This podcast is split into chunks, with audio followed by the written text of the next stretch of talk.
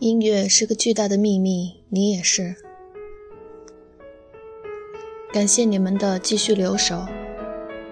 这里是荔枝电台 FM 幺三八四二三，塞巴雍 Violin and Voice。布鲁赫的第一小提琴协奏曲虽算不上是标领风气的经典巨著。但它优美浪漫的艺术风格深得人们的喜爱。在英国一本权威的音乐杂志上，开列出二十部最受欢迎的小提琴音乐，评选的标准是唱片版本的多寡。布鲁赫的协奏曲以四十五种版本位居第十，足见其在音乐爱好者中的流行程度。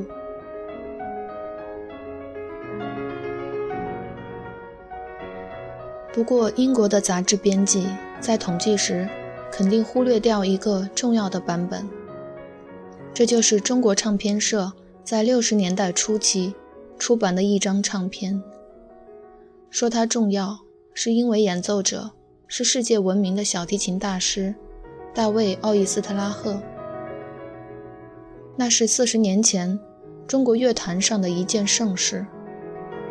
苏联小提琴家大名鼎鼎的大卫·奥伊斯特拉赫携一把斯特拉迪瓦里琴到中国访问演出，在民族宫剧场的演出拉了布鲁赫的第一协奏曲，没有乐队，钢琴伴奏。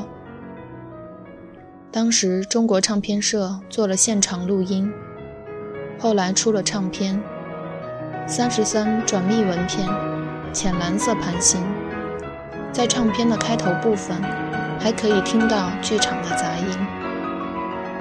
由于这张唱片的发行，许多中国音乐爱好者对这首协奏曲耳熟能详。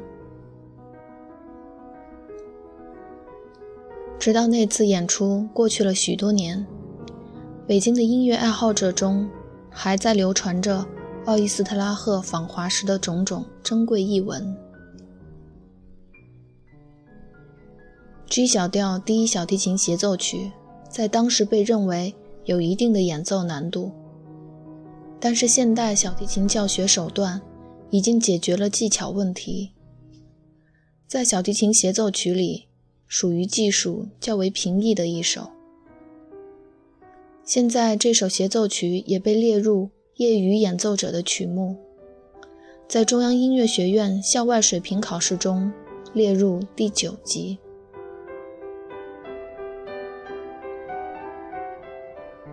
话说，布鲁赫的第一小提琴协奏曲与门德尔松的小提琴协奏曲，不仅在浪漫风格上近似，在其他方面也有一些有趣的联系。这两部协奏曲的第二乐章，也就是柔板乐章，都写得异常甜美温柔，可以把人引入一种半催眠的状态。心理学家把这两个柔板乐章。与其他一些音乐的慢乐章编在一起，用于心理临床实验。一个作用是制造一种心理环境，进行语言记忆训练；另一个作用是克服失眠。说到这里，我也想讲一段小故事。故事的开头。一如所有爱情开始的那样，男主我们就暂且叫他奥烈吧。花样少年，情窦初开，喜欢上一个漂亮的姑娘。故事的背景就设定在二战期间，纳粹集中营里。在这样一个残暴血腥的环境里，他内心里生出了最美的花朵。她是一名护士，专门负责照顾战场上受伤的士兵们，为他们建立资料档案和饮食起居。我们就叫她多莉吧。多莉善良、美丽、大方，是很多士兵心目中的女神。假如你看过《英国病人》的话，我想女主大概就是护士汉娜那般模样吧。于是，奥列陷入了单相思的情绪之中。这天夜晚，月亮一如往常的明亮皎洁，与这个黑暗的时代形成了鲜明的反差。战士们在搭好的帐篷里聊天休息。有位战士需要及时换药，于是女神多莉就适时地出现了。她手脚麻利，言语幽默。婀娜多姿的身材令大家都无不动容，奥列更是目光追随左右，心里砰砰小鹿乱撞。待到快要熄灯的时候，有人看到多莉在帐篷外面的一块石板上睡着了，旁边放着一本记录册和一杯水。看到此情此景。奥列转身找了一块棉毯，拿在手上，却迟迟不敢行动。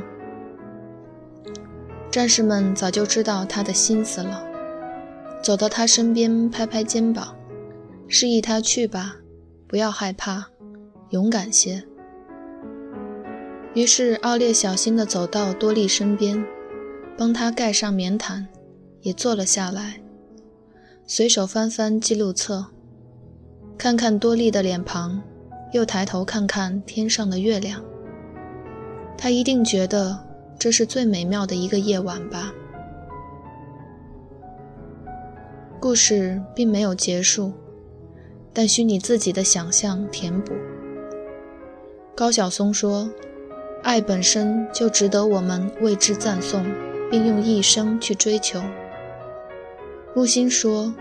艺术本来也只是一个梦，不过比权势的梦、财富的梦、情欲的梦更美一些，更持久一些。艺术是个最好的梦。我想，音乐的伟大之处就在于它总是先于我们的感受，并明确我们的感受，最后将它们表达出来。要说有什么主题，究其缘由，不过四个字。爱与永恒。